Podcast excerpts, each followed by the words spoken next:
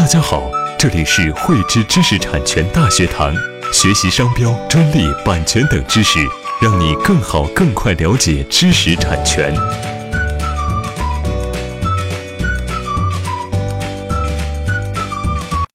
在实务工作当中啊，我们经常会碰到有一些网店的一个店家来找我们进行咨询，一见面呢，他们就说淘宝店面啊有一些产品被他人呢用专利投诉了。这个时候啊，我们应该怎么办？我们呢也咨询过很多朋友，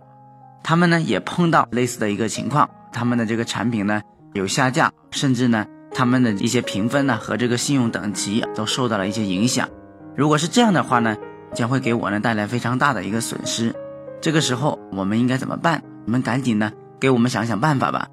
在接到这样的一些咨询啊，我们相信熟悉这个相关电商平台知识产权投诉机制。和专利侵权纠纷的朋友呢，都知道碰到知识产权啊电商平台投诉啊，我们都会有一些常规的套路。首先呢，对于电商平台上知识产权纠纷的一个处理机构啊，都会给被投诉方一个答辩期限，让被投诉方充分去表达自身的一个观点。这个时候呢，就要求被投诉人呢，应该迅速去进行这个研究，通过自己或者是委托专业的一个人士啊，去做好相关的一个分析。比如说呢，去判断自身的这个产品是不是构成侵权，自身的这个产品呢是不是具有合法的一个来源等等的一些情况，然后来结合自身的一个实际情况，去采取合适的一个答辩策略，尽力呢去争取对自身有利的一个结果。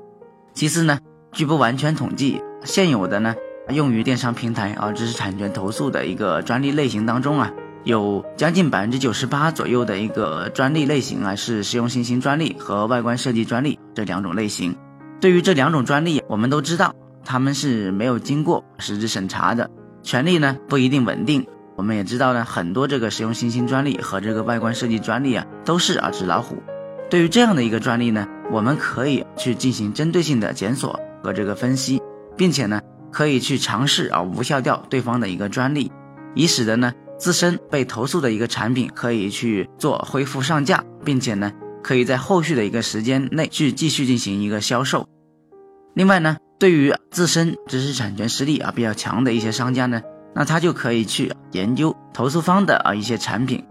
可以分析对方是否存在啊侵犯己方的一个专利的一个可能性。一旦发现对方呢存在有专利侵权的一个情况呢，那可以立即去啊出手发起攻击。这样呢，去可以获得相应的一个谈判筹码，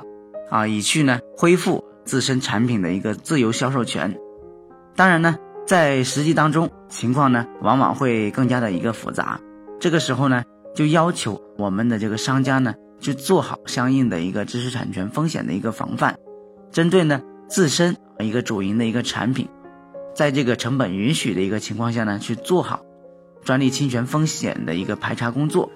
对于这个产品呢，是从他人处获得的，也要去保留好相应的一个购买证据，并且呢，对于价格啊严重偏离市场行情的，务必要谨慎购买。一旦呢发生被投诉的这个情况，在自身不具备相关专业知识的一个情况下，最好呢是委托专业的一个机构去进行处理，结合投诉和被投诉方双方实际的一个情况呢，选择合适的一个策略，保证呢。自身的一个合法权益，尽力呢让损失降到最低。喜欢慧知课程内容的朋友，欢迎转发分享或在节目下方留言，还可以与我们老师进行互动哦。我们将每周定期更新课程，更多知识请关注慧知知识产权微信公众号。我们下期再见。